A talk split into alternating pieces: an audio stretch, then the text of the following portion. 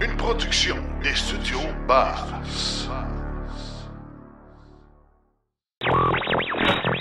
L'épisode de cette semaine est une présentation du garage Arleco. Arleco, servir au-delà de la réparation. Ford et GM adoptent le standard de recharge NACS. Retour possible de la Bolt sous la plateforme Ultium et les stocks de Tesla en inventaire diminuent. L'usine de Jaguar à au Royaume-Uni sera dédiée aux véhicules 100% électriques. Le verre à moitié plein, Daniel nous parle des avantages environnementaux de rouler électrique et il n'y a pas juste des voitures. Philippe nous parle du bateau canadien Voltari 260. En grande entrevue, on parle des mythes qui perdurent encore après toutes ces années sur les voitures électriques avec nos deux invités. Parce que leur voiture à gaz a de la misère à démarrer l'hiver, le moteur ne veut pas partir. Ben, ils se disent, ça va faire une auto électrique, c'est une batterie, fait que ça ne marchera pas l'hiver. Ça démarre-tu une voiture électrique l'hiver? Ben, ça démarre-tu, c'est toujours allumé. même... Tout ça et bien plus encore dans l'épisode 152 de Silence on roule.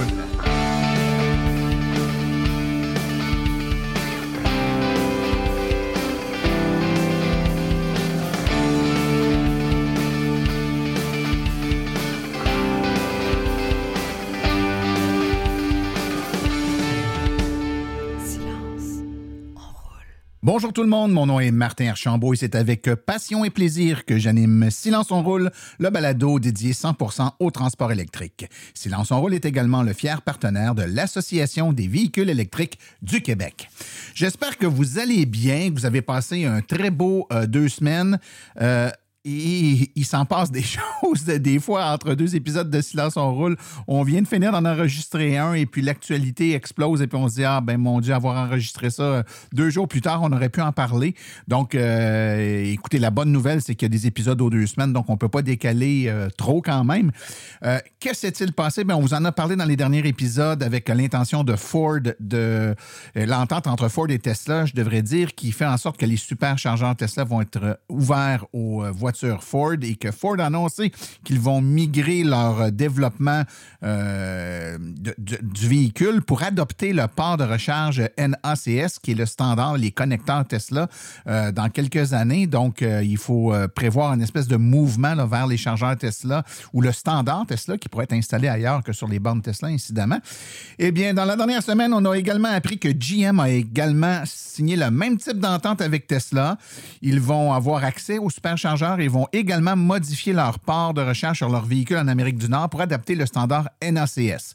Qu'est-ce que ça veut dire en clair? C'est que les deux gros manufacturiers euh, de voitures américains euh, s'alignent avec le standard NACS, qui est le standard Tesla. Alors là, c'est ça commence à être un mouvement de masse assez important on peut penser que d'autres manufacturiers vont annoncer le même genre de, migration et que c'est probablement le, le champ du signe, comme on dit, qui vient d'être euh, qui vient d'être fait. Donc, on vient de, sonner l'arrêt de mort du standard euh, euh, CCS pour les prochaines années. Évidemment, on n'arrêtera pas de voir des bornes CCS et des voitures avec des CCS. je pense que ça va prendre plusieurs années. Il va falloir accompagner les véhicules qui sont sur le standard CCS pendant encore un bout de temps, mais ça risque de générer une migration euh, certaine vers le standard NACS, qui a ses avantages, il faut le dire, plus petit, un peu plus versatile, compatible avec les protocoles de communication CCS également. Donc, il y a plein de possibilités euh, qui s'ouvrent là.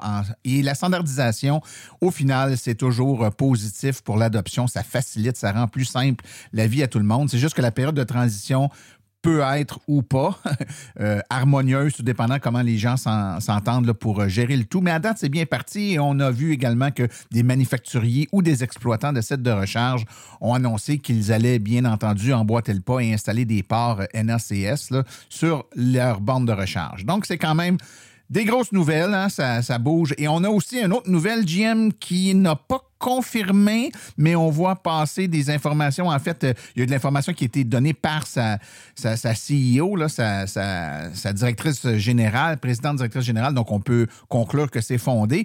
Comme quoi, il y aurait peut-être un retour de la Chevrolet Bolt mais avec la plateforme Ultium, la nouvelle plateforme sur laquelle va être les nouvelles, seront construites les nouvelles voitures de GM, l'Equinox, le Blazer, etc. Donc, euh, batterie plus performante, recharge beaucoup plus vite, etc. Donc, c'est probablement une bonne nouvelle pour ceux qui voulaient conserver ce petit véhicule. Ça voudrait donc dire qu'il y aurait une plateforme Ultium adaptée en termes de taille pour euh, la Chevrolet Bolt. Euh, on ne sait pas encore si c'est EV ou EUV, mais quoi qu'il en soit, ça reste que c'est très intéressant. Aujourd'hui, un épisode très rempli. On a une chronique de notre ami Philippe Corbeil. On a également une chronique Le verre à moitié plein de Daniel Et on a une entrevue qui va parler des mythes. Et je tiens à vous le dire tout de suite, L'entrevue qui a été réalisée avec euh, deux personnes de l'AVEC, donc François Lefebvre et Marc Nédéraire, c'est une entrevue d'une heure quinze donc, une entrevue qui dure euh, 1h15 de temps, mais évidemment, pour euh, l'épisode d'aujourd'hui, dans le, modèle grande entrevue qui dure généralement 20 minutes, on a comme fait un montage, on a ramassé ça en 20 minutes. Mais nos abonnés, ceux qui vont au abonnement.silenceonroule.com, vers euh, dans le courant de l'été, au fin de l'été, vous allez recevoir l'entrevue intégrale d'une heure 15 qui traite des mythes. Et il y en a plusieurs, hein? on a plus d'une quinzaine de mythes qui, sont, qui sont présentés dans cette entrevue-là. Mais en prix de consolation, au moins aujourd'hui, vous allez avoir la version euh, réduite, la version de 20 minutes de cette entrevue. Alors, sans plus tarder, je vous propose qu'on aille tout de suite écouter les actualités dans le monde de l'électromobilité. Vous voulez des produits qui permettront d'augmenter la valeur de revente de votre véhicule? Chez Précision PPF Vitres teintées, nous sommes à votre service depuis 2015. Nos maîtres installateurs sont tous certifiés et ont plus de 17 ans d'expérience dans le domaine. Nous offrons un service de qualité inégalé quant à la protection par pierre, les soins nanocéramiques ainsi que les vitres teintées. Notre pellicule par pierre ultra résistante est invisible et conservera l'intégrité de votre véhicule tout en prévenant la rouille et en protégeant la peinture contre les débris de la route. Notre traitement nanocéramique possède un puissant effet hydrofuge et il préserve l'éclat et la brillance de votre peinture pour en faciliter l'entretien. Que ce soit pour votre voiture, votre résidence ou votre commerce, Précision PPF Vitre teintée est là pour vous offrir la multitude d'avantages qu'offre la teinte de vitre. Venez nous rencontrer au 1970 boulevard des Laurentides à Laval. Appelez-nous au 450-490-4488 ou encore venez visiter notre page Facebook Précision PPF Vitre teintée. Nous comblerons vos exigences tout en vous offrant la qualité que vous recherchez. Les actualités sont une présentation de Bourgeois Chevrolet, le spécialiste du véhicule électrique au Canada. Contactez-nous au bourgeoischevrolet.com ou au 450-834-2585. Les inventaires des nouveaux véhicules de Tesla diminuent après avoir atteint un sommet plus tôt cette année, car les récents rabais, les nouveaux crédits d'impôt et les références semblent fonctionner à merveille. Le taux d'intérêt élevé et l'inflation ont réduit le nombre d'acheteurs de voitures neuves et rendu le marché automobile plus concurrentiel. Pour faire face à la concurrence, Tesla a réduit les prix des nouveaux modèles tout au long de l'année. Plus récemment, le constructeur automobile a cessé de réduire les prix des nouveaux modèles, mais il a offert des rabais supplémentaires sur les véhicules neufs en inventaire et a lancé un nouveau programme de référence le mois dernier. En avril, Tesla atteint un nouveau record de véhicules neufs disponibles aux États-Unis.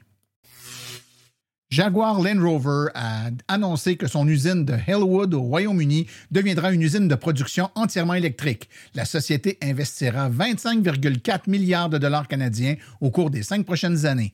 En outre, la société a confirmé que sa nouvelle architecture de VUS de taille moyenne, AME pour architecture modulaire électrifiée, sera désormais entièrement électrique. Jaguar a également annoncé que le premier de ses nouveaux modèles sera une GT 4 portes. La société a déclaré que le véhicule permettra une autonomie de 700 km avec un prix de départ aux alentours de 166 000 canadiens. De plus, il développera sa propre architecture que Jaguar a baptisée JEA. Le modèle devrait être mis en vente sur le marché vers 2024. Si les véhicules à combustion disparaissaient des parcs automobiles américains d'ici 2035 et étaient remplacés par des véhicules zéro émission, incluant des voitures, des camions et des VUS électriques, le pays verrait d'ici 2050 89 300 décès prématurés de moins, selon un nouveau rapport de l'American Lung Association. Mais le pays devrait également s'orienter davantage vers l'énergie propre sans combustion, comme l'éolien, le solaire, l'hydroélectricité, la géothermie et le nucléaire, pour en tirer tous les avantages pour la santé. Le rapport publié il y a une semaine indique que les Américains auraient 2,2 millions de crises d'asthme en moins et 10,7 millions de jours de travail perdus en moins, ce qui euh, pourrait sauver 970 milliards de dollars américains en santé publique. La Formule 1 e a été désignée comme la première organisation sportive mondiale à s'aligner avec des normes internationales pour contribuer à la neutralité carbone. Depuis sa création, la Formule E est devenue le premier sport à recevoir la certification pour le maintien d'une empreinte carbone zéro net, conformément à la définition en 2020 de l'initiative Climate Neutral Now des États-Unis. En outre, la Formule E a fait un pas important vers la durabilité en rejoignant l'initiative Science Based Targets, en s'engageant à réduire les émissions de carbone des championnats du constructeur de 45% d'ici 2030, se basant sur la référence de la saison 5 de 2019. Le sport a déjà réalisé une réduction de 24 des émissions, même s'il continue de se développer et d'accueillir de plus en plus d'événements. Cela confirme l'engagement de la Formule E en faveur de la durabilité et met en valeur ses progrès sur la diminution et son impact environnemental. Bright Drop, la fourgonnette de livraison tout électrique de GM, est maintenant disponible au Canada pour la première fois à l'extérieur des États-Unis. FedEx, l'un des premiers et plus importants clients de Bright Drop, déploie ses premiers véhicules électriques, dis-je, à l'extérieur des États-Unis, dans certaines grandes régions du Canada. Peu de temps après le lancement de cette nouvelle division de GM, euh, il y avait été annoncé qu'il y aurait un investissement de 1 milliard de dollars pour convertir une usine ontarienne et permettre l'assemblage des fourgonnettes de livraison Bright Drop à lancer euh, et de lancer la production au Canada en décembre dernier, en débutant par le modèle Zevo 600, suivi du modèle Zevo 400. Cette semaine, les premiers euh, véhicules ont été livrés euh, pour être mis en service dans les euh, clients de l'entreprise de la compagnie FedEx à différents endroits, mais principalement pour les marchés de Toronto, Montréal et Surrey.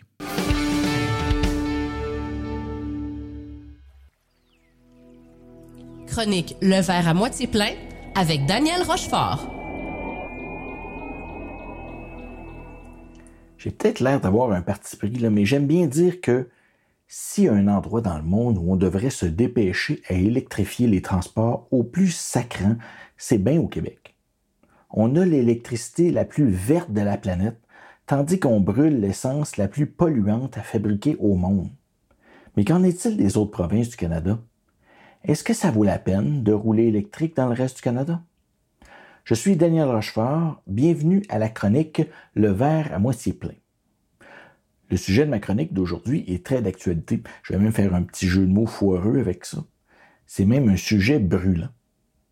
À l'heure où l'Ouest canadien est encore en feu, à l'heure où El Niño revient en force, avec la promesse de nouvelles vagues de chaleur, puis le dépassement d'ici 5 ans du fameux seuil des 1,5 degrés selon l'ONU. Je ne sais pas si vous en avez entendu parler. Ça pourrait faire l'objet d'une autre chronique, là. vous me direz en commentaire. Et euh, tandis que le gouvernement Trudeau a décidé d'investir massivement dans l'électrification en transport, ben, il serait justifié de, de, vérifier si le véhicule électrique c'est un bon moyen de lutter contre les changements climatiques à la grandeur du Canada, pas seulement au Québec. Pour cette chronique, je vais donc m'appuyer sur un article écrit par Barry Saxifrage. Barry, c'est l'analyste climatique du Canada's National Observer avec sa chronique Visual Carbon. Si vous pouvez lire l'anglais, allez voir son travail, ça vaut la peine. Je vous mets un lien en description. Et si vous ne pouvez pas lire l'anglais, ben c'est pas grave, passez sa page dans Google Traduction, ça va faire la job. Les constatations de Barry sont sans appel. Pour 80% des Canadiens, faire avancer une voiture à l'électricité, ça réduit de 99% les émissions de GES par rapport à la faire avancer avec de l'essence. En fait, c'est simple. Hein? Il n'y a pas qu'au Québec que l'électricité est fortement décarbonée. En Ontario aussi, en Colombie-Britannique, au Manitoba, à Terre-Neuve et au Labrador. Si on inclut tout le cycle de vie d'un véhicule, sa fabrication, la fabrication de la batterie d'un véhicule électrique, la maintenance, puis bien sûr la fabrication de l'essence qu'on met dans un véhicule à essence, ben encore là, les bénéfices sont énormes. On passe de 80 tonnes en moyenne à 13 tonnes de GES pour chaque véhicule. C'est une réduction de 84% des émissions. Vous allez me dire, reste quand même 20% des Canadiens qui dépendent encore d'une électricité produite avec des combustibles fossiles. Vous avez raison. Dans plusieurs cas, c'est des centrales au charbon. Et bien surprise, même là, rouler électrique, c'est réduire les émissions de GES de plus de la moitié par rapport à si on roule avec de l'essence ou du diesel. Puis, le bilan reste positif, là, même en incluant tout le cycle de vie du véhicule. La réduction des émissions passant à 44% C'est une économie de 35 tonnes de gaz à effet de serre par véhicule sur la vie des véhicules. Vous voyez que dans tous les cas, on est gagnant de passer à l'électrique à la grandeur du Canada pour lutter contre les changements climatiques. Et je vous ai même pas parlé des économies énormes et des bénéfices sur la santé dont nous fait part Barry Saxifrage. Je vous laisse aller lire ça dans son papier, qui est très détaillé. Mais c'est donc merveilleux. Tout va merveilleusement bien dans le plus meilleur pays du monde. Euh, ben en fait, non, pas vraiment. L'électrification, ça va vraiment pas assez vite au Canada. L'augmentation de la taille des véhicules annule pour le moment tous les bénéfices de l'électrification. Et ça va être comme ça pour encore longtemps si on ne se réveille pas. La consommation d'essence au Canada, elle n'arrête pas d'augmenter à vitesse grand V. On n'a jamais consommé autant d'essence, puis ça ne fait qu'augmenter.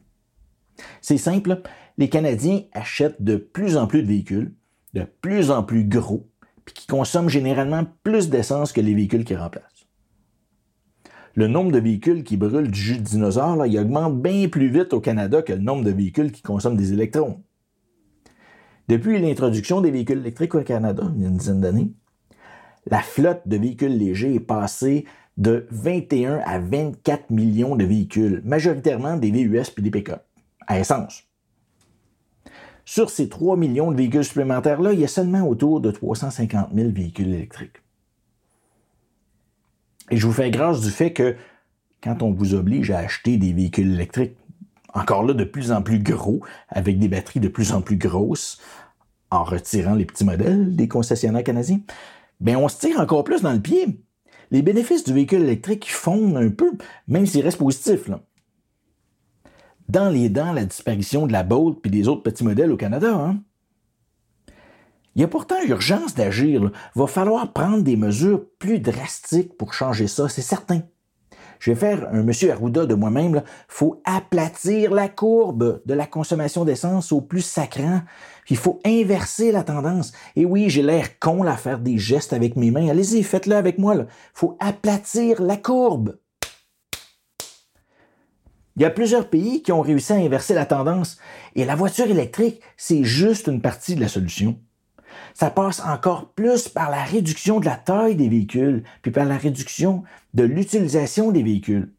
Le point commun des endroits qui réussissent à inverser la tendance, on y applique le principe du pollueur-payeur. Il faut taxer plus fortement l'essence, puis il faut taxer plus fortement l'achat de véhicules en fonction de leur consommation d'essence puis de leur poids.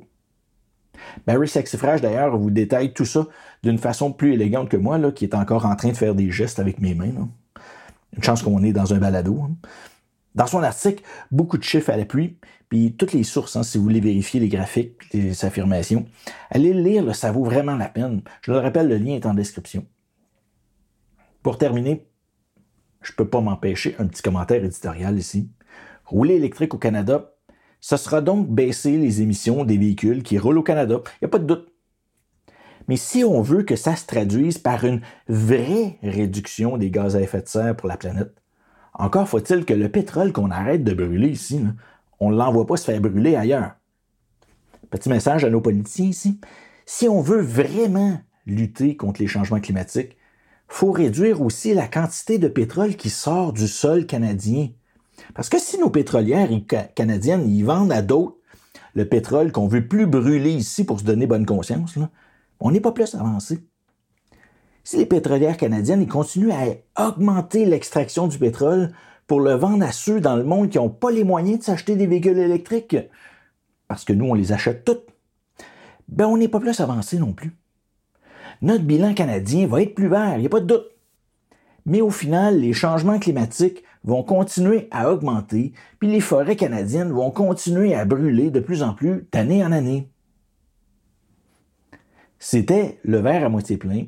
Désolé, même si des fois j'avouerais que je sais plus tout à fait s'il est à moitié vide ou à moitié plein quand je regarde les nouvelles. À la prochaine, les amis, je nous en souhaite une moins chaude cet été. Buvez beaucoup d'eau, puis roulez électrique.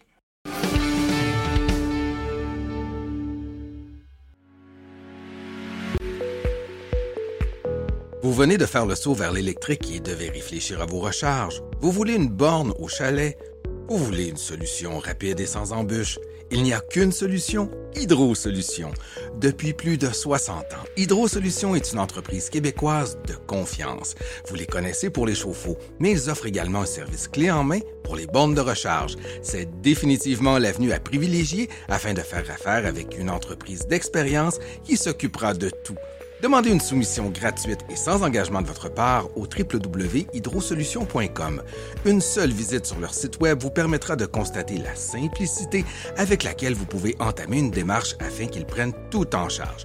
L'analyse de votre situation, l'installation d'une borne de qualité par un installateur certifié et même, au besoin, le financement sur 24 ou 48 mois. Par la suite, en cas de problème, leur équipe d'experts est là pour vous. Hydro Solutions, leur mission, vous simplifier la vie.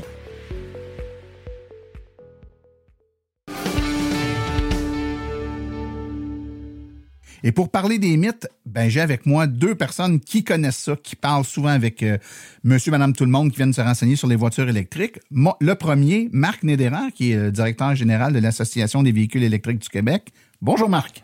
Salut euh, Martin. la deuxième, euh, qui est euh, directeur régional de l'AVEC aussi, mais pour euh, la région du centre du Québec, c'est bien ça. Donc, François Lefebvre. Bonjour François. Salut Martin. Donc, vous êtes deux électromobilistes d'expérience. Donc, vous connaissez bien les voitures électriques, mais encore mieux, vous connaissez bien euh, la, job de parler de voiture électrique avec des gens qui connaissent pas ça, puis d'être confrontés avec leur perception parfois un peu erronée, ou en tout cas, ils ont entendu toutes sortes d'affaires, puis ils nous amènent toutes sortes d'histoires ces voitures électriques. Des fois, c'est drôle, des fois, c'est un peu moins drôle parce qu'on est tanné de répéter les mêmes affaires, mais quand même, on va essayer de débusquer ça aujourd'hui. Un, qu'on entend encore souvent, puis je pense que c'est un peu euh, influencé par le fait qu'on a des appareils à batterie à la maison. On a peur que les batteries des voitures électriques dureront pas, que ça va être euh, que ça va être de très courte durée. Euh, je, pense à toi, François. Ça fait longtemps que tu as des autos électriques. T'es-tu venu au bout de tes batteries d'auto électriques, euh, Je suis rendu à mon troisième véhicule électrique. Si on regarde les premiers, c'était un 2016, un, mon, Mitsubishi Imiev. J'ai fait 125 000 km avec, puis peut-être que j'ai perdu 10 à 15% d'autonomie. Donc, euh, est-ce que ça durera pas? À rendu à 125 000 km, euh, je suis pas trop stressé pour la durabilité. Ouais, c'est plus, la, plus la carrosserie qui va lâcher à un moment donné que la batterie. Toi, Marc, as-tu l'impression que tes, batteries d'auto... Euh... Ben, en fait, euh, moi, j'ai deux Tesla. J'ai euh, un Model X qui a 120 000 km, puis j'ai une Model 3 qui a 100 000 km. Puis, tu sais, en gros, les deux, on a perdu à peu près ça, 5% C'est pas si pire que ça.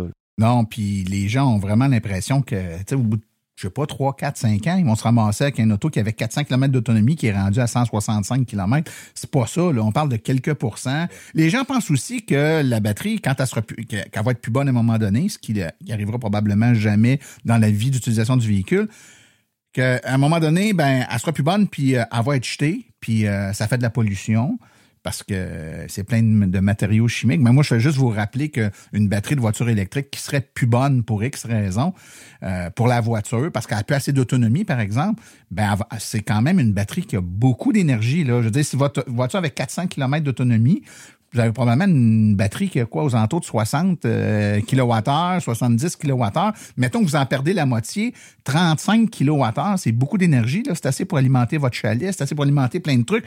Donc, elle va avoir une deuxième vie. D'ailleurs, j'invite les auditeurs à écouter l'épisode 139 de Silence on roule où on a parlé de la revalorisation des batteries, c'est-à-dire que quand elle est plus bonne pour l'auto, est encore bonne pour une deuxième ou une troisième vie. Bonne nouvelle, les batteries euh, de voitures électriques, ça se recycle 80, à peu près à 97% c'est-à-dire que contrairement à de l'essence qui est recyclable à combien? à 0 hein, c'est ça le chiffre. les batteries se recyclent à 97% donc il y a des euh, entreprises qui sont spécialisées là-dedans, qui d'ailleurs, au moment où on se parle, manquent de matières premières. Il n'y a pas assez de batteries plus bonnes pour, les recycler. Ils sont déjà prêts à le faire, mais vu que les batteries sont encore bonnes, ben ils peuvent pas les recycler. Mais un jour, on, comprend qu'une journée, ces batteries-là vont être rendues à cette étape-là. Ils peuvent déjà recycler 97% Imaginez-vous ce que ça sera dans 5 ans, 10 ans, 15 ans, la vitesse où la technologie euh, avance. Et là, ben, on parle de pollue plus. Les voitures électriques, ben, il euh, y en a qui disent que ça pollue plus qu'une voiture à essence. Bon, j'imagine qu'il n'y a pas personne qui est sain d'esprit qui pense qu'en roulant, on émet plus de pollution qu'une voiture électrique qu'une voiture à essence. Mais souvent, on amène cet argument-là en se disant, ouais, Par ça la création de la batterie. Exactement. Faire la batterie, fabriquer l'auto, ça, ça génère plus de pollution.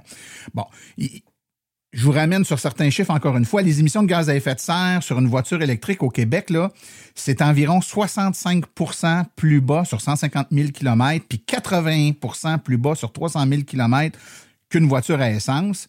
Et dans toutes les régions du monde où la production d'électrique est moins propre qu'au Québec, puis on sait qu'il y a beaucoup d'endroits dans le monde où l'électricité est faite avec, c'est pas comme nous à 99% renouvelable, même à ces endroits-là, euh, ça reste que c'est moins écologique, mais c'est encore plus écologique de rouler avec une voiture électrique qu'avec une voiture à essence. Si on compare les deux, une voiture conventionnelle à essence, la production de la voiture, ça émet l'équivalent de 9 tonnes de CO2. À l'utilisation, environ 4,6 tonnes de CO2 par année. Ça veut dire que tu l'as 10 ans, c'est 46 tonnes de CO2 que tu as émis. Là. Puis un bilan après 10 ans pour une voiture euh, à essence, c'est 55 tonnes de CO2 en équivalence émis. Si on prend la voiture électrique, sa production, 11,4 tonnes de CO2. On a dit 9 tonnes pour la voiture conventionnelle. Donc, c'est légèrement plus. C'est pas tant que ça, hein? c'est pas le double. Il y en a qui disent que c'est le double. Non, c'est légèrement plus. À l'utilisation, c'est 0 tonnes de CO2 par année. Euh, ici au Québec, parce qu'on sait euh, pertinemment que l'électricité est produite avec de, l'énergie renouvelable et non pas de l'énergie fossile. Mais, mettons qu'on va à 10 tonnes pour les pour les autres pour les États-Unis ou les autres provinces. On est encore mieux euh, que, la voiture à essence. Donc après 10 ans, c'est 11,4 tonnes euh, équivalent de CO2. Donc on, on, était à 55 pour la voiture conventionnelle et on est à 11 tonnes pour la voiture euh, euh, électrique. Donc, s'il y en a qui remettent encore en question le, le fait qu'une voiture électrique est un peu plus euh, écologique à, rouler, je pense qu'on a bien répondu à ça. Et ceux que, ce sujet-là intéresse plus particulièrement, dans l'épisode 48 de Silence on rôle, on a fait euh, un topo particulièrement précis là-dessus. Je vais vous amener à il a passé, euh, on va pas assez loin ou c'est trop long à charger. On va en prendre deux d'un coup là, c'est trop long à charger puis euh, passer d'autonomie, ça va passer loin. Euh, moi, de toute façon, de dépasser 200 km, faut que je me lève, je suis après barré. ben c'est ça, tu sais, il y a l'autonomie de l'auto, puis l'autonomie de la vessie là. À un moment donné, il faut arrêter de faire pipi. Tu sais, le, moi je dis souvent la recharge d'un véhicule, idéalement, quand tu peux là, on peut pas tout le temps, mais quand on peut c'est qu'on va être dans une situation où pas nous autres qui attendons après l'auto. On est en train de faire d'autres choses et c'est pendant que l'auto attend après nous autres qu'on se recharge. Donc, on arrête de dîner le midi, ben, on en profite pour charger pendant qu'on dîne il fallait arrêter de dîner anyway. Fait que si on change pendant le dîner, ben on ressort de notre dîner, puis notre auto est assez chargée, puis on n'a pas besoin d'attendre après. Si on n'avait pas fait ça, puis on mange, puis on repart, puis une heure après, on arrête pour charger, puis on attend après l'auto, c'est sûr que c'est plate. Fait qu'en partant, si tu synchronises tes recharges avec tes arrêts, l'arrêt du dodo pour la nuit, donc à l'hôtel ou peu importe, à proximité de l'hôtel, l'arrêt pour dîner, l'arrêt pour souper. Il y a une chose que j'ai remarqué avec le temps, sais, je fais quand même beaucoup de voyages, j'ai fait la Californie, la Floride, on est allé la péninsule de Bruce une couple de semaines. Puis, tu sais, j'ai mis mon trajet, puis c'est un trajet d'à peu près 8-9 heures, là, grosso modo. Euh, j'avais juste 45 minutes de, recharge sur tout le trajet. C'était quand même pas... Euh, puis ça, si dans ce 45 minutes-là, je dîne, je vais aux, toilettes puis je le split en deux. Ben c'est quand même pas euh, tant que il, faut se dire que la vitesse de la recharge a augmenté au fil des années. Donc, tu sais, il y a quelques années, une borne de 50 kW, c'était super puissant, super rapide. Maintenant, les, bornes ont 100 kW et plus, souvent même euh, aller jusqu'à 250 et même des 350 kW qui existent. et les voitures, euh, de plus en plus peuvent accepter des puissances qui sont rapides, donc ça diminue le, délai de recharge, puis l'autonomie augmente. Donc, tu roules plus longtemps avant de t'arrêter, puis quand tu t'arrêtes, bien sûr, tu as une batterie peut-être plus grosse à charger, mais les bornes sont plus rapides, ce qui fait que ça te permet de te faire le plein puis d'aller euh, plus loin. On parlait de passer d'autonomie, effectivement. Si on regarde les nouveaux véhicules, qu'on est rendu de presque dans le 500, puis 550 et ainsi de suite, la moyenne est à peu près à 400. Là, si on regarde euh, la deuxième génération de véhicules, les Bolt, puis ainsi de suite. Euh, déjà là, à 400 km d'autonomie, euh, rapidement, si tu veux t'en servir à tous les jours, ton plein 400 km, c'est parce que tu fais 145 000 km par année. Là. oui, non. Puis même, même dans un long déplacement, euh, mettons que tu arrêtes de te charger pour dîner, puis tu arrêtes de te charger pour souper, tu es capable de faire 400 km, tu te charges pendant que tu dînes, un autre 400 km, tu te charges pendant que tu soupes, un autre 400 km, ça fait 1200 km dans une journée. C'est 12 heures de route. Euh, et, pas tout et dans mon scénario, tu n'as pas attendu après l'auto parce que tu as mangé dans les deux cas. Là, moi, je vais vous emmener sur un mythe qui a été grandement alimenté, puis je ne veux pas faire de jeu de mots, mais il y en a qui mettent de l'huile sur le feu, qui a été grandement alimenté par les médias, euh, c'est les dangers euh, du feu. Deux choses, en fait, je pense qu'il euh, qu'il faut euh, souligner ici. La première, c'est que il s'agit qu'il y ait une voiture électrique qui prenne en feu en Amérique du Nord. Ça fait les manchettes de toutes les stations de En télévision. plus, si c'est une Tesla. Euh, En plus, c'est une Tesla. Alors que des véhicules à, à- à essence en feu à tous les jours, et ça probablement dans toutes les provinces et tous les États des États-Unis. Il faut juste voyager un peu pour en croiser à l'occasion. Et ça, on n'en entend jamais parler. Ça, c'est la première chose. Donc, il y a un traitement médiatique qui est un peu différent. Voiture électrique, oh, serait-ce plus dangereux pour le feu? Et là, on en fait un, un gros show. Mais il y a quand même eu aussi, il faut l'avouer, dans les euh, dernières années, euh, certaines voitures électriques qui ont pris en feu dû à des défectuosités du système de batterie puis tout ça. Bon, puis ça C'est effectivement les rappels qu'il y a eu du côté de. GM et de Hyundai avec le, le batterie Je pense LG, que ça a un peu tout. contribué. Mais est-ce que les voitures électriques sont plus dangereuses pour le feu que les voitures à essence? Silence on roule, c'est poser la question. Euh, Il y a quand même des études qui existent et on y va dans des études crédibles. Donc, la NFPA, National Fire Protection Association, qui est une association américaine qui recense les incendies dans différents secteurs, mais entre autres dans le domaine du transport et des véhicules. Ils affirment que, eux, que les feux de voiture représentent environ 15 de tous les, les incendies aux États-Unis. Donc, sur tous les incendies qu'il y a, là, des maisons, des, des champs, peu importe, des autos, ben 15% c'est des véhicules. De ce nombre, les voitures électriques représentent 0,02% des incendies. Je répète, 0,02% des incendies. Sur 100 000 véhicules, les feux de voitures électriques sur 100 par 100 000 véhicules, 25.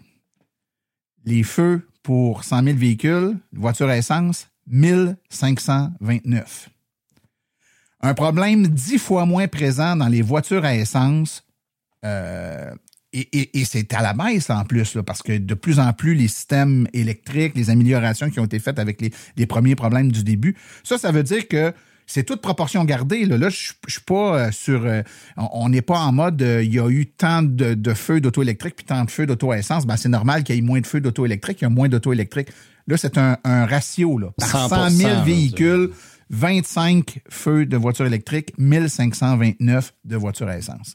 Là, le prochain mythe qu'on va parler, c'est est-ce que ça nous permet d'aller partout avec un véhicule électrique? là? Souvent, Ouais. on entend dire euh, Ah, les véhicules électriques, c'est fait pour la ville. Euh, aussitôt qu'on sort de la ville, là, ils arrêtent, on ne sait pas pourquoi. Mon camp de chasse à Clova. Euh, ça ça fonctionne pas. Euh, les seuls concepts, des fois, que je regarde, moi, c'est que des fois, il y en a qui me disent Ah, moi, j'ai un chalet à 300-400 km dans le bois, pas d'électricité rendu au chalet. Là, Là, je peux comprendre que ça peut être un enjeu, mais essentiellement, euh, moi, pour avoir fait 220 000 km dans le dernier 4 ans avec des véhicules électriques, j'ai fait la Californie, j'ai été dans le coin de Kansas, dans le coin de Memphis. euh, j'ai été dans des endroits que c'est pas le fun de rouler électrique.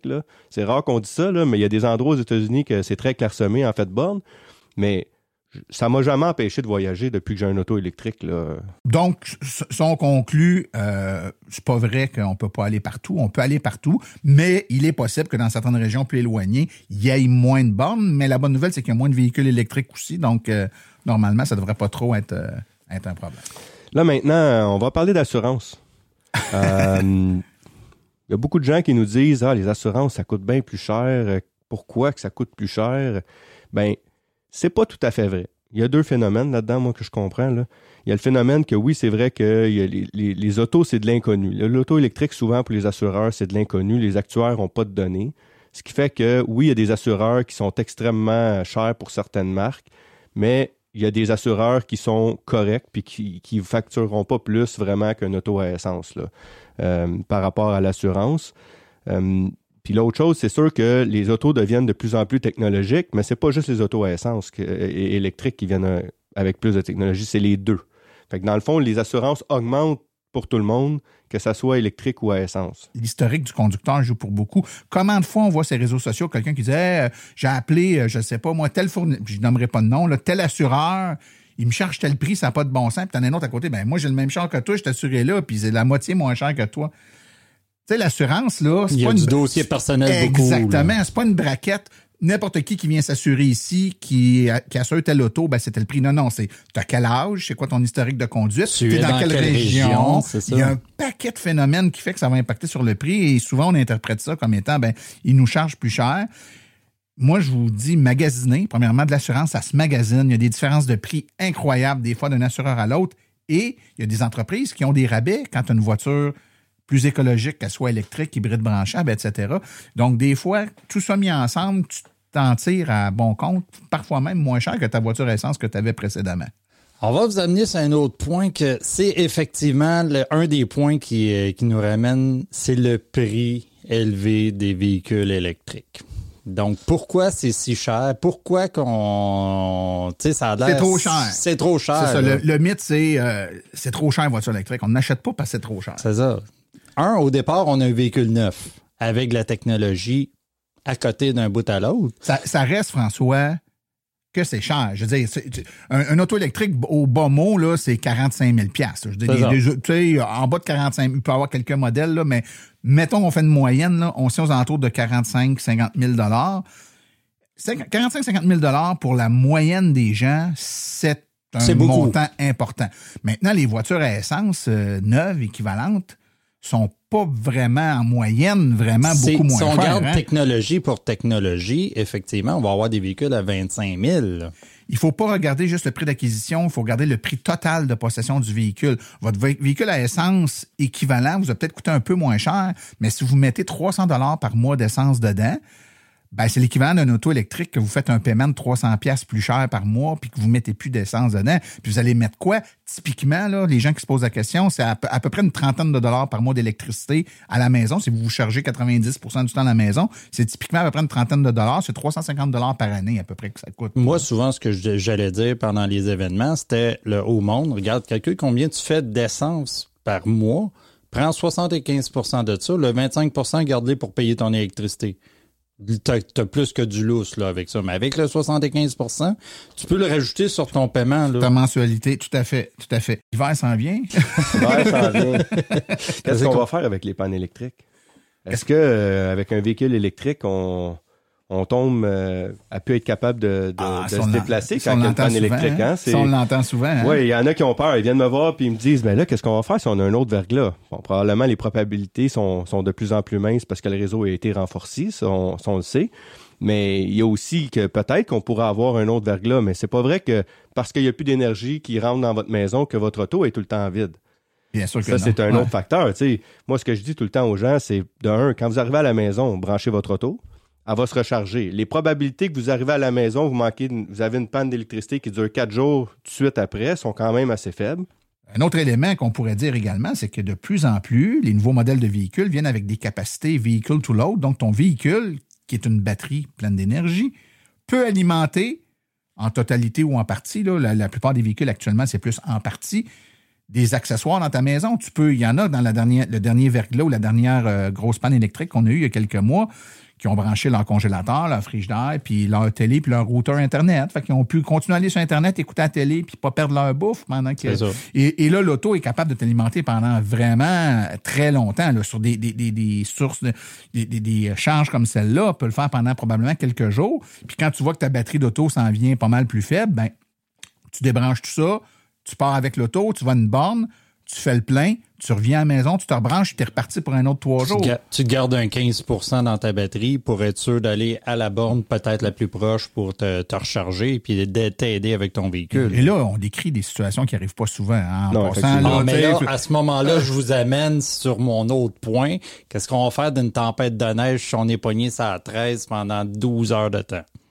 Ben, premièrement, si t'es pris, pris pendant 12 heures de temps, tu roules pas, là, j'imagine. Si tu roules pas, tu consommeras pas bien gros, hein? Ben, D'ailleurs, c'est ce qui consomme le plus sur un véhicule électrique, c'est la motorisation, première des choses. Puis, tu nous, euh, on, on va souvent en genre de van life, puis on dort souvent dans le véhicule, tu sais. Puis, l'été sur l'air climatisé, euh, quand tu as pris euh, 8-9% dans une nuit au complet, c'est pas mal ça. Puis, sur le chauffage, là, à dormir peut-être à 0-1 degré, là, quand tu as pris 15 là, c'est gros, c'est ça pour une nuit. Fait que si tu dans le trafic, Ouais, tu pourrais rester quasiment 4 jours facile là, euh, dans, dans le trafic à attendre. Là. Si au bout de 4 jours, il n'y a pas de towing qui t'ont ramassé, il y a un problème. Comment ça, un problème?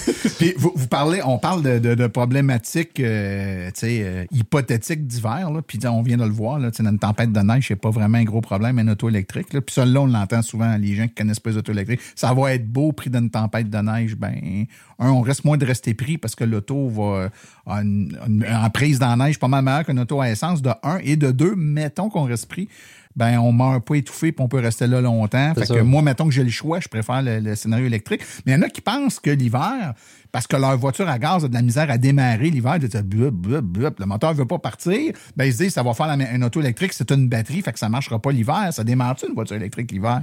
Ben, ça démarre dessus. C'est toujours allumé. T'as même pas besoin de, de, le démarrer dans, dans, le fond. Mais c'est vrai qu'il n'y a pas vraiment de problème au niveau de l'hiver, là, euh, à part la, la perte d'énergie qu'on peut, qu'on peut subir. Là. On va moins loin, on a moins euh, d'autonomie quand il fait très froid un peu. Mais, mais pour terminer, un qu'on entend souvent, c'est quand toutes les autos vont être électriques, le monde ne prendra plus de gaz.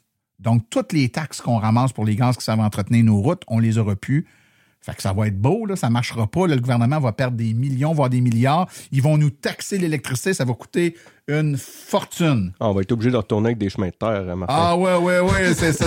on retourne aux chevaux, on n'aura pas le choix. Moi, ben, pour répondre à ça, écoutez, on ne sait pas qu'est-ce que le gouvernement va faire puis comment il va gérer les choses. Hein. Moi, je suis pas, je travaille pour aucun parti politique. Je suis pas dans les boules de, je lis pas la boule de cristal de personne. Il y a une chose que je sais, par exemple, c'est que quand on regarde, puis ces montants-là sont connus, sont publics, quand on va regarder le montant en taxes que perçoit le gouvernement du Québec par année, il y a une partie de taxes fédérales, taxes provinciales, mais on regarde regardons le Québec. Là. Ce que le Québec reçoit en taxes pour de l'essence avec lequel il entretient les routes, là, il reçoit un, c'est des gros montants. ce, montant-là qu'il reçoit, qui effectivement, il n'y aura plus si jamais il n'y a plus de voiture à essence. On donne plus que ce montant-là actuellement en subvention pour l'industrie du pétrole. Donc, en partant, si demain matin on claquait des doigts, il n'y a plus aucune voiture à essence qui existe, donc il n'y a plus de station-service à essence, donc il n'y a plus de taxes sur l'essence qui rentre, on vient de faire un coup d'argent. On donne plus aux pétrolières que ce qu'on reçoit en taxes de l'utilisation du pétrole. Donc, cet argument-là de dire s'il n'y a plus de taxes sur le pétrole, on est dans chenoute pour euh, entretenir nos routes, en fait, c'est exactement le contraire. Si on prenait juste, on, on isolait juste cette affaire-là, puis on disait ben, de l'équation de tout ça, le résultat, c'est ce qu'on va appliquer sur les routes. Il va nous en rester plus à la fin qu'au début. Donc, je pense que c'est vraiment un faux problème. C'est de regarder uniquement une partie de l'équation. C'est de regarder juste les revenus et de pas regarder les dépenses. Et il faut pas faire ça dans la vie. Il faut pas faire ça dans la vie. C'est comme dire, ben, l'auto euh, au gaz coûte moins cher. Ouais, attends une minute. Le taux au gaz coûte moins cher, mais tu, mets du gaz dedans qui coûte plus cher que l'électricité. Regarde les deux. Exactement. Il faut que tu regardes le, big picture, comme on dit dans, la langue de Shakespeare.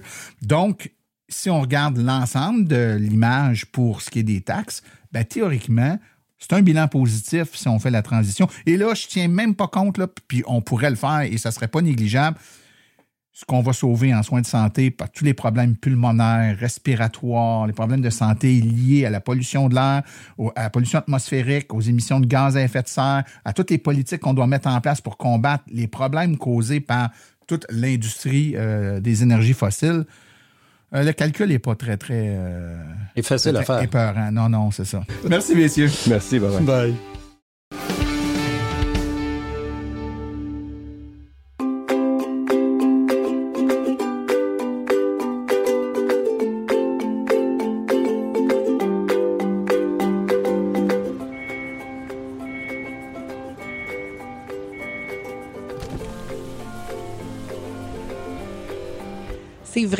moins, mais il y a quand même un minimum d'entretien à faire sur nos voitures électriques. Quand est venu le temps de faire l'entretien de mon véhicule, j'ai choisi de faire confiance à l'équipe d'Arleco plutôt que le concessionnaire.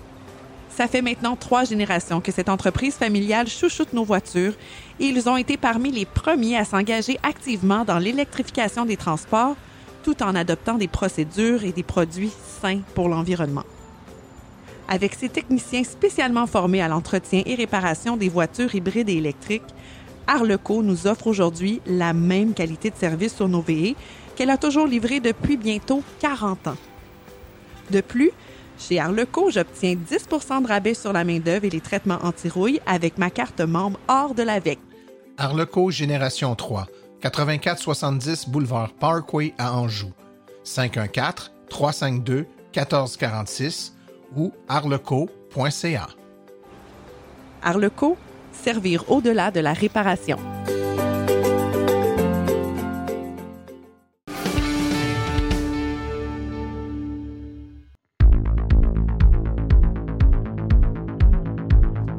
Il n'y a pas juste des voitures avec Philippe Corbeil.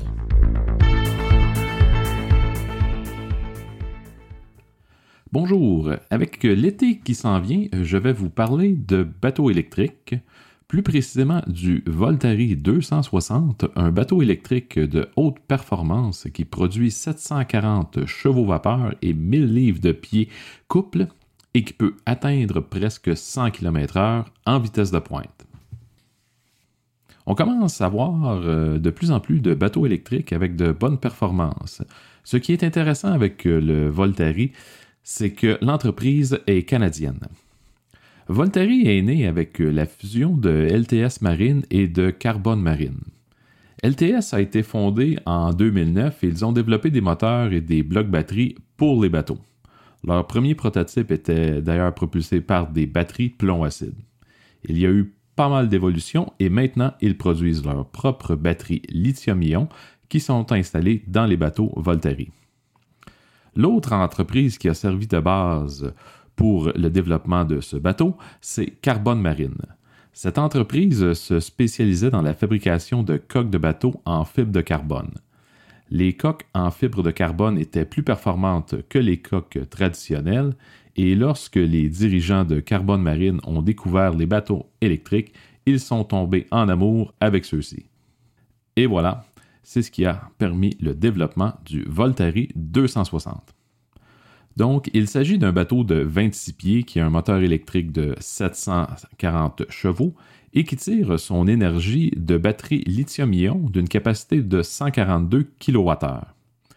La coque est faite en V de 24 degrés, entièrement en fibre de carbone.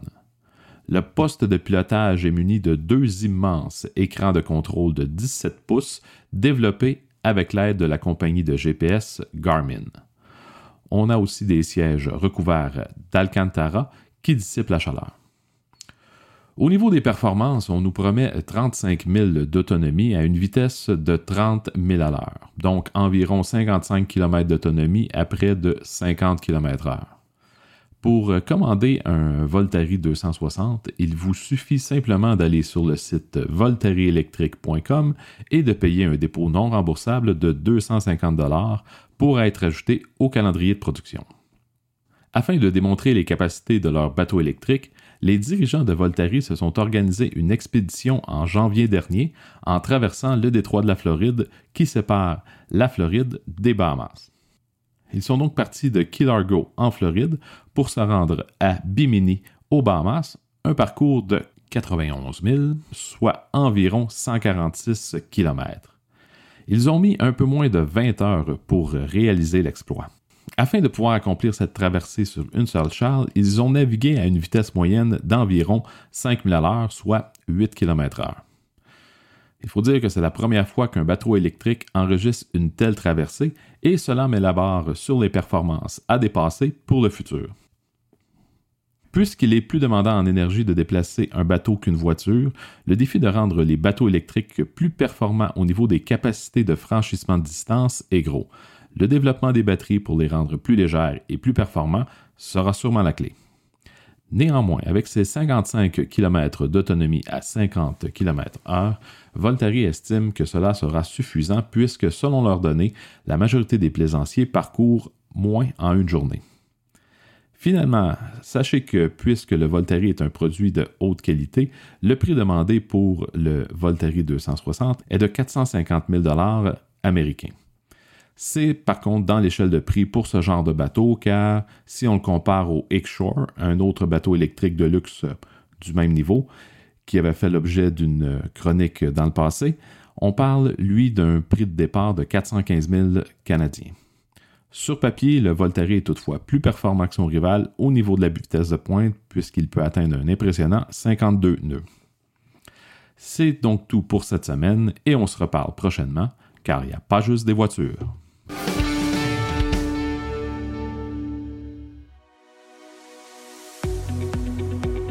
Avec le coût du carburant qui explose et l'enjeu climatique à nos portes, c'est le moment de se tourner vers des solutions durables.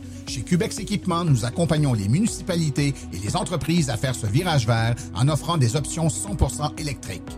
Depuis 2021, le Max-EV a fait son entrée remarquée sur le marché des véhicules utilitaires électriques compacts à basse vitesse. Il se distingue largement de la compétition. Les avantages d'un camion électrique sont grands. Des coûts d'opération beaucoup plus bas, aucun besoin d'éteindre le véhicule à l'arrêt, des coûts d'entretien fortement réduits et zéro émission de CO2. Le Max-EV est doté d'une transmission efficace, d'une suspension indépendante aux quatre roues, des freins à disque hydrauliques ainsi que le chauffage et la climatisation. C'est actuellement le seul véhicule de sa catégorie à être doté de batteries lithium-ion ultra performantes à pouvoir tirer une remorque jusqu'à 1500 livres. Boîte ouverte, benne basculante, boîte cargo ou porte-échelle, Cubex Équipement saura vous fournir le modèle de Max-EV qui sera faciliter votre travail au quotidien. Le Max-EV est éligible à une subvention de 12 500 Pour en savoir plus, contactez-nous au 1-877-GO-CUBEX ou visitez le www.cubexltee.com.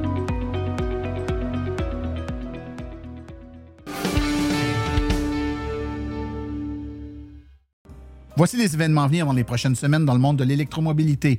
Conférence sur les voitures électriques, c'est à Laval, au studio de la Bibliothèque multiculturelle au 1535 boulevard Chemédé, le 20 juin à 19h30. Ensuite, l'AVEC effectuera une grande tournée du Saguenay-Lac-Saint-Jean, c'est du 21 au 31 juillet.